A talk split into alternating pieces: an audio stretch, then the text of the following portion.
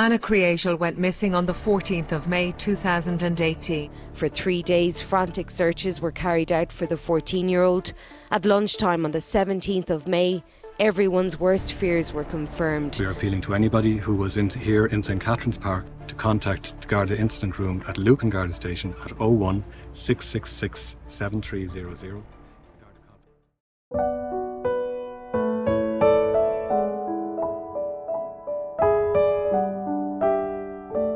嗨，大家好吗？欢迎收听《黑天鹅》。二零一八年，一名爱尔兰的少女离奇失踪，她的父母非常着急的找寻她的下落。然而几天后，他们悬着的心终究碎了一地。警方的行动也从寻人转为追凶。随着侦查的推进，真相呼之欲出，但谁都没有料到，所有线索另一端牵着的会是少女的同学。谁也都不愿意相信，巨大邪恶的背后会藏着一张如此稚嫩的脸庞。案件发生在爱尔兰东部一个叫莱克斯利普的小镇，它坐落于利菲河畔，与首都都柏林相距约四十分钟车程，交通相当方便不说，它还有着富含历史的城堡景观和贴近大自然的公园和践行步道。这个美丽悠闲的郊区城镇是故事主人公一家的理想居所，是他们梦想成真的地方。但在二零一八年，爱尔兰史上最年轻的谋杀犯几个字，狠狠摧毁了他们的世界。然而，加害者因为年纪太小，得以终身匿名，使得他们的遭遇永远要和代号写在一起。他们的伤痛也永远比真相还要清晰。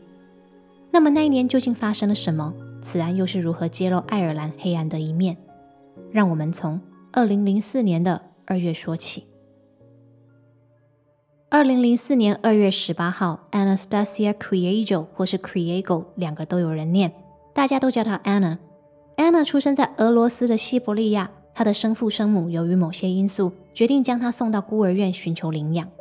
虽然她人生的起头因此比常人要坎坷些，但新家庭温暖的双臂很快就向她展开。在 Anna 两岁半的时候，一对来自爱尔兰的夫妻正式领养了她。妈妈 Geraldine 是爱尔兰人，爸爸 Patrick 是法国人。他俩经济优渥，多年来试着生育，但未能如愿。因此，当知道自己能成为安娜的父母，他们真的是欣喜若狂。在经过一番等待和层层手续后，他们亲自去到俄罗斯把安娜接回家。那一天，他们三个人的人生成为一个完整的圆。安娜也在他们夫妻的悉心照顾之下，长成一个靓丽开朗的女孩。在安娜的家中，领养的事从来不是个秘密，反而从安娜懂事开始，爸爸妈妈就鼓励她能记得自己来自俄罗斯的出身。选择保留 Anna 原本的名字 Anastasia，主要的原因也是因为这个。他们一直非常感谢女儿的原生家庭，让他们有机会成为家人。很快，Anna 开始上学了。她的小学生活大致上过得很开心，只是语言的隔阂和一些健康因素，还是给她带来了一些挑战。起先，医生在 Anna 右边的耳朵里发现一颗肿瘤，虽然经过手术，肿瘤得到移除，但她右耳的听力仍大大受损，连带她的视力也受到影响。接着是 Anna 的骨头生长的比肌肉快，导致她的身体时常感到疼痛。她小小年纪又要跑医院又要顾学业的，实在是很不容易。但对 Anna 来说，比起肉体的疾病，更让她痛苦的是来自学校同学和网络的霸凌。Anna 喜欢跳舞，喜欢表演，但她不太善于社交。小学毕业前，老师还特别找来 Anna 的爸爸妈妈谈话。他说，Anna 比同龄的孩子还要天真，也非常容易相信别人。他担心安娜升学后会适应困难，还很可能会成为同才针对的目标。这位老师的担忧很快的应验了，而且问题棘手的程度甚至远远超过他们预期。二零一七年上了国中的安娜，果然在学期开始不久就成为同学们口中的怪人。一部分是因为她的个性和家庭背景，但更大的原因是她的外貌。安娜在十四岁时已经长到一百七十二公分。她的长相也远比同年纪的孩子们成熟，走在路上说她是个十八岁的大学生都不会有人怀疑。就是这样内在外在都无法融入的窘境，让 Anna 在学校完全交不到朋友，而社群媒体便在此时成为她最大的寄托。Anna 最喜欢使用的平台是 YouTube，她热爱拍影片，内容主要是跳舞、唱歌和介绍一些她喜欢的化妆品。虽然现在账号已经不在了。但当时那个一百多个订阅者的频道是他的小世界，是他的舞台，是他少数能与人群交流的管道。然而，网络的世界是双面刃，给他鼓励的人很多，攻击他的人也不少。一些网友在他的影片留言要他去死，甚至威胁要处决他。这些恶意对 Anna 造成很大的打击，加上他在一次学校的活动中遭到性骚扰，种种压力让他的心理健康迅速恶化，甚至开始出现自伤的行为。Anna 的父母见状，决定介入控管女儿社群媒体的使用，同时他们也积极与学校沟通和寻求心理医师的帮助。从2018年开始，Anna 每周都会参加咨商，她的状况也随着一次次的面谈而有所改善。截至目前为止，问题还不算大。青少年嘛，在那个年纪，谁没有过自己的挣扎？大家都相信 Anna 一定可以熬过去。Anna 自己也很努力在克服挫折，直到五月的那一天，伪装成友谊的邪恶直接来到了 Anna 的家门口，把好不容易烧起来的火光再一次浇熄。二零一八年五月十四号，礼拜一，Anna 从学校早退去参加咨商。下午四点回到家的时候，家里只有退休的爸爸在，妈妈还在上班。于是下礼拜还有考试的 Anna 很自发的回到房间温书，爸爸则在后院浇花享受阳光。下午大约四点五十五分，前门叩叩叩的响了。当爸爸去应门，他发现门前站着的是一个小男生。对方报上名字之后说想要跟 Anna 说个话。虽然这个请求有些唐突，爸爸还是喊了 Anna 下楼。Anna 得知后表示，这个男生是学校的同学，但他俩并不熟。他也很好奇对方会有什么事要找他。接着，两个青少年就这样在门口稀稀疏疏了一阵。站在不远处的爸爸没有听到他们在聊什么，但几分钟后，安娜便跑上楼，拿了她最喜欢的帽 T，说她要出去一下。爸爸还提醒她说考试在即，她得读书呢。但安娜笑着回说她很快就会回来，然后就和男孩一起往附近的公园走去。下午五点多，安娜的妈妈回到家没看见女儿，就问丈夫女儿去哪了。当她听到丈夫说有个男孩来找过安娜，两人还一起去散步，她立刻就察觉不对劲。她说：“不会有人上门找安娜的，因为安娜没有任何朋友。”下午五点三十分，妈妈给安娜发简讯，要她立刻回家，但讯息没有显示已读。于是几分钟后，她又在传：“如果你再不回复，我就要报警了。”然而一样，安娜没读讯息，也没有回电。这下妈妈真的急了，她二话不说就冲向公园找人。不过来来回回在公园绕了好几圈，怎么样就是没有看见女儿的身影。其实从 Anna 离家到现在也才不到一小时，没积极回复电话和讯息，对于一个青少年来说是挺正常的。但妈妈就是感觉安娜不对劲，因为他们俩很亲，是平时不管他们人在哪，在做什么，都会跟对方保持联系的那种。妈妈想要立刻报警，但她也知道警察会要她再多等等。于是晚餐后，她和丈夫又开着车继续到镇上找，一直找到晚上九点安娜那里还是没消没息，他们才正式向警察报案女儿失踪。警方这边从爸爸的口中得知，Anna 稍早是跟着一个男孩出门去了。他们成功在资料库中找到该男孩的住址后，决定先去找男孩问个清楚。由于这个男孩才十三岁，他的身份受到法律永久的保护。因此，所有报道文章都只能以男孩 B 来代称他。为了方便解说和让大家更好理解，接下来我们称这位男孩 B 为小明。大约晚间十一点，警员来到小明家敲门，来应门的是小明的父母。警员告诉他们，小明的同学 Anna 失踪了，而小明是最后跟他在一起的人，所以他们想找小明谈谈，看他知不知道 Anna 的下落。小明跟警员说，他今天确实去找过 Anna。当他们一起走到公园后，他想起他还有作业没写，所以在五点四十分左右，他就决定先回家。至于 Anna 后续去了哪里，他说他真的不知道。警员听一听，点点头。考量到时间已经不早，他就没有继续追问下去，离开了。隔天五月十五号，Anna 失踪案的调查正式开始。警员再次回到小明家，希望能多问到一些线索。没想到才过一个晚上，小明的说辞就有了改变。这一次，小明的陈述里多提到一个班上的同学，不过一样，那个男孩也是十三岁未成年，有法律保障他终身匿名，因此在所有资料上他都叫男孩 A。接下来为了理解和讲述方便，我们称男孩 A 为小刚。小明跟警察解释道，昨天他会去找安娜，其实都是受小刚之托，因为安娜在喜欢小刚，可是人家小刚对他没意思，为了当面把话说开，小刚才说要约在公园见面。小明表示，他只是负责把女方带出来。抵达公园以后，他就离开了。接下来发生什么事，他也不知道。这故事听起来有点怪啊，但警察叔叔很有耐心，他们没有质疑或是继续逼问小明，而是把他带到公园，要他模拟昨天行走的路线。因为公园很大，顺着小明的足迹来调阅监视器，肯定比没有头绪瞎找还要容易。记录好小明的足迹后，警员们紧接着上门找小刚问话去。他给的证词基本上和小明一致。他说他在公园里温柔地拒绝安娜后，安娜就很难过的跑走了。可是当警员接着问说那安娜往哪个方向跑啊？几点跑的？他全部都一问三不知。实在没办法，警员只好把两个男孩都一起带回公园，让他们把自己的路线从头到尾再走一遍。截至目前为止，两位男孩都还被视为证人。来公园模拟足迹，也是希望他们能记起更多的细节。但警员们越走就越觉得奇怪，因为他们发现小刚走路一跛一跛的，还一直扶着手臂，好像人不太舒服的样子。再来是小明，他走的路线明显跟早上不一样。最后，他还在东边的越野车道附近完全停下来，偷偷跟小刚交换了一个眼神。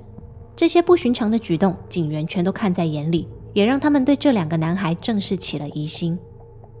公园行程结束后，警员将小刚和小明带回警局做笔录。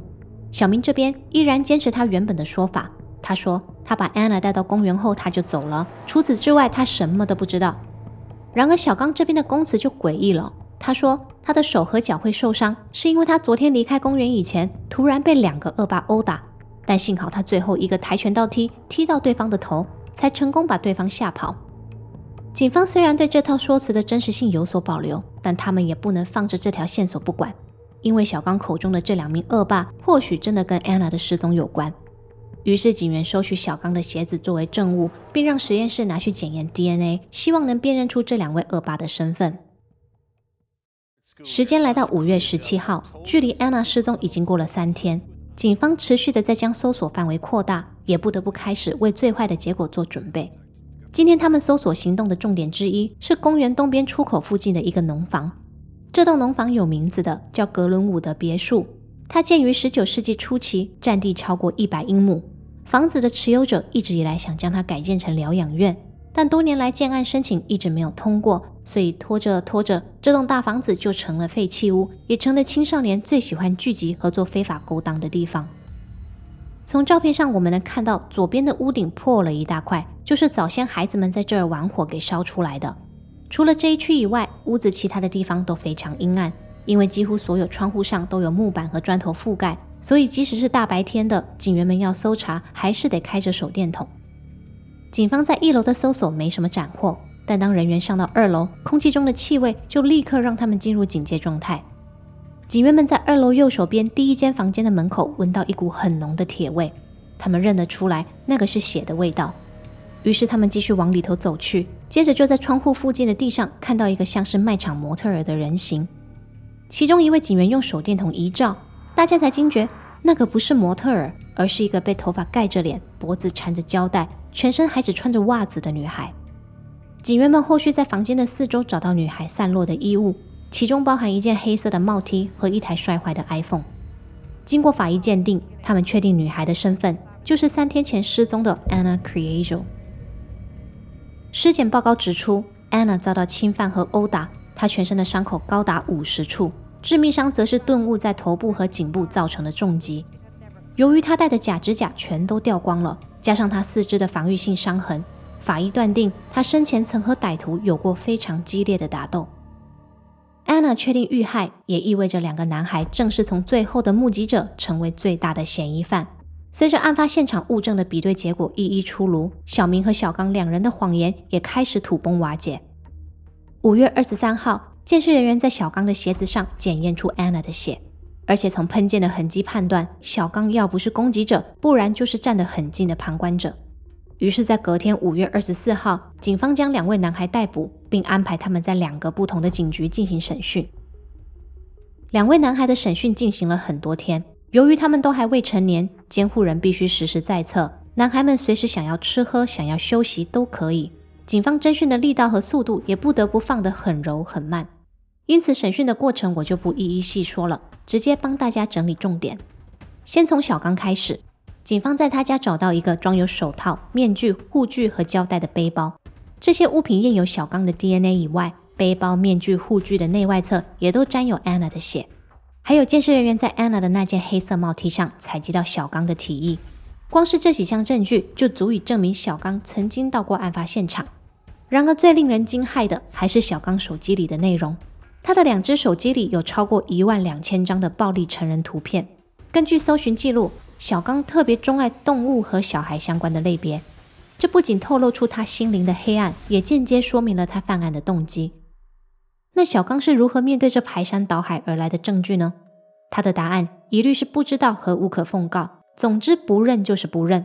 但物证齐全，即使得不到小刚的自白，检方仍将他以谋杀和侵犯罪名起诉。小明这边则是在审讯进行到第四天时，才终于有些进展。小明说，大概在案发前一个月，小刚突然问他：“哎，要不要杀个人？”小明回说：“他不要。”小刚不死心，继续问：“哈，为什么？”小明回答：“因为很智障啊。”那你想要杀谁？小刚说。Anna Creajo。小明表示，这段对话最后匆匆结束。他说他完全不觉得小刚是认真的。他继续解释道：“那天他把 Anna 带去公园，纯粹是要让小刚跟他单独说话而已。”小明也说他没有到过废弃屋，不知道那里发生了什么事。但警方掌握的证据却一再的打脸小明的说法，因为有不止一个人证和监视器画面可以证实，小明和 Anna 根本没有在公园停留，而是从公园切西瓜。直接前往废弃屋。面对谎言一个一个被拆穿，小明终于松口承认他到过废弃屋，也目睹小刚攻击安娜的过程。但他说当下他很害怕，不晓得该怎么办，所以最后他逃跑了。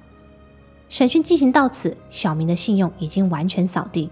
从第一天开始，他的供词就不断在随着警方提出的证据改变。所以他是真的不知道小刚的计划吗？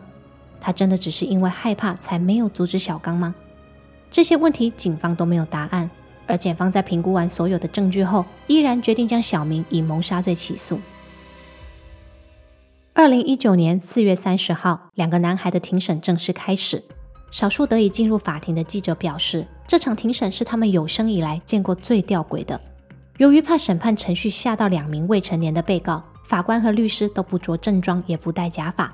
男孩们的父母亲可以坐在他们旁边，时时牵着他们的手，给他们依靠。在监视人员和验尸官详述案发现场和安娜伤势的环节，两位男孩也获准离开法庭，理由是要避免如此暴力血腥的画面给他们带来阴影。反观安娜的父母亲，从头到尾都静静坐在台下，听着自己女儿是如何遭棍棒和砖块殴打，那场面很对比，很冲突，好像两位男孩才是受伤害的人。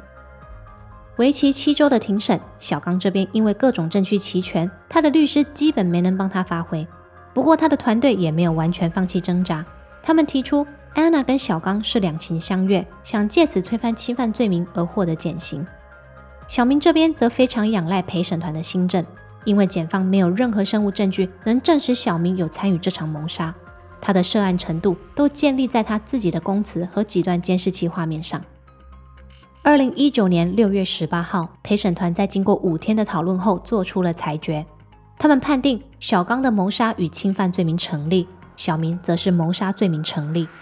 听到这个判决，小刚抱着妈妈哭了，而小明的爸爸则当场站起来破口大骂。他认为他的儿子不知情也没有参与，凭什么要被判有罪？但法官后来给的解释是，陪审员已经详细观看过小明所有的审讯画面，他们认定小明是知情的，因为他从一开始就刻意隐瞒事实，到后来被捕依然谎话连篇。而且，如果不是他将安娜带到废弃屋，小刚的计划也无法如期执行。二零一九年十一月，小刚被判处无期徒刑，服刑期满十二年后得以接受评估，看他是否符合假释资格。小明的话，则是被判十五年有期徒刑，服刑期满八年后能接受评估，争取假释。这也意味着小明和小刚分别在二零二七年和二零三一年就有机会出狱，重新做人。届时，政府将会给予他们全新的身份，让他们迎接一个崭新的开始。法庭外，安娜的父母走向殷殷等候的记者，发表了最后一次声明。他们说，刑期就算是一辈子也不够的。他们知道司法已经尽力还安娜一个公道，他们现在只希望众人能记得安娜，不要忘记这个可爱的女孩曾经存在过。Justice has been served for Anna. The judge has decided on the sentence and that duty lies with him alone. For our part, we can only say that forever is not long enough. Please remember Anna and keep her in your hearts somewhere. Thank you. Thank you very much. 司法审判或许能揪出祸首、定罪犯人， 却不一定每次都能理清祸因。我们都知道本案是小刚干的，但对于他的动机，大家只能自己解读、自己猜。儿童暴力倾向的成因常会和不稳定的家庭背景和精神疾病等因素连接在一起，像是发生在英国1993年的 James Boger 案，两名十岁的男孩 Robert Thompson 和 John Venables 诱拐虐杀年仅两岁的小 James。经过调查后证实，两位犯人的确都经历父母离异和生长环境动荡。这个发现似乎给了大众一个合理的解释，为他们的行为找到归因。但频道前几集也有提到几个案例，像精神尖叫案的 Tory 和 Brian，断剑城的 Robert 和 Michael，他们的成长背景相对稳定，也没有遭遇创伤。然而，他们最终仍走向暴力的不归路。所以，对于未成年犯人，各国社会面临的困境是很相似的。要如何处置他们，才能达到重建、康复和防止他们再犯的目的呢？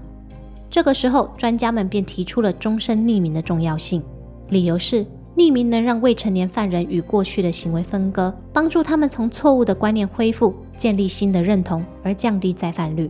Um, there's a lot of research to suggest that when children are rehabilitating, they try to develop, um, if they successfully rehabilitate, they develop a sense of themselves as a non offender. We call it a non offending pro social identity. They want to leave all that other stuff behind, and particularly when a child's grown up, thinks, I did that when I was a child. And it's actually quite healthy for them to leave that identity behind and develop a, a pro social identity for themselves that doesn't involve offending. That's much harder when they're being confronted day in, day out by abuse and reminders online of, of, of what they did um, as a child and how the public feel about them. If I can affect positive change in a youngster, return them safely to the community, then perhaps we won't spend large sums of money by incarcerating them for the for the majority of their adult life. But for an awful lot of people, especially the victims of crime, they're not interested in any of that. They simply want to know where is the punishment. What do you want me to do? Do you want me to lock a young person up? Lock them up in an environment that brutalises them, that actually restricts their liberty in a sense that is negative? Or do you want me to effect positive change so that at the end of the process, young people come out having made progress and change and less likely to commit further offences. 小明和小刚成年以前都住在这个叫奥伯斯敦儿童拘留所的机构里。许多人批评那里不像监狱，像旅馆。对于罪犯来说，根本称不上是惩罚。 不过，在二零二二年年底，两位男孩都已经转移到成人监狱。据说他们两个还是会在放风的时候见到面，但从来都不会跟对方交谈。大概是友谊的小船已经彻底翻了。对于他们能终身匿名这件事，爱尔兰执行的也是非常彻底。二零二一年，一位叫 Louise Heaney 的妇女，因为在自己的脸书上发了小明和小刚的照片，而被判十八个月有期徒刑。不过她在法庭上诚恳认罪，她说，因为他自己的友人也曾遭遇类似的事件，他实在是被情绪冲昏头了才会犯法。而法官人也很好，最终网开一面，判他暂缓执行，Louise 才不用去坐牢。根据《爱尔兰时报》二零二三年八月的报道，格伦伍的别墅两年前已经以四百万欧元的高价易手。当前的拥有者与英国豪华护理集团 Care Concern Group 合作密切。如果他们的计划顺利，未来两年这栋废弃屋将会焕然一新，成为一流的疗养院。然后再过个几年，小刚和小明很可能就会回归社会，带着新的身份重启他们的人生。他们可以跟过去的自己说再见，把记忆都留给那两个被称为 A 和 B 的男孩，而 Anna 将永远被迫停在十四岁。Anna 在国一学期刚开始的时候写过一篇文章，主题是老师给的，要他们写对于未来的梦想和希望。安娜的妈妈在受害者陈述时，当着两个男孩的面把这段文章念出来，我把它翻成中文念给大家听，作为这支影片的结尾。我希望我能顺利上国中。而我的确办到了，所以第一个目标达成。我的第二个愿望是跟我爸爸一样去读巴黎大学，它是最难进入的大学之一呢。当我从巴黎学成归来，我想要养一只狗，也想结婚，但我不确定我是否想要生小孩。嗯，至少现在还不想。我希望我能过上美好的生活，也希望我遇到的每一个人都很友善。今天的节目到这边就结束了。如果你有什么想法，也欢迎在频道的下方留言，跟大家一起讨论。我们下期节目见，拜拜。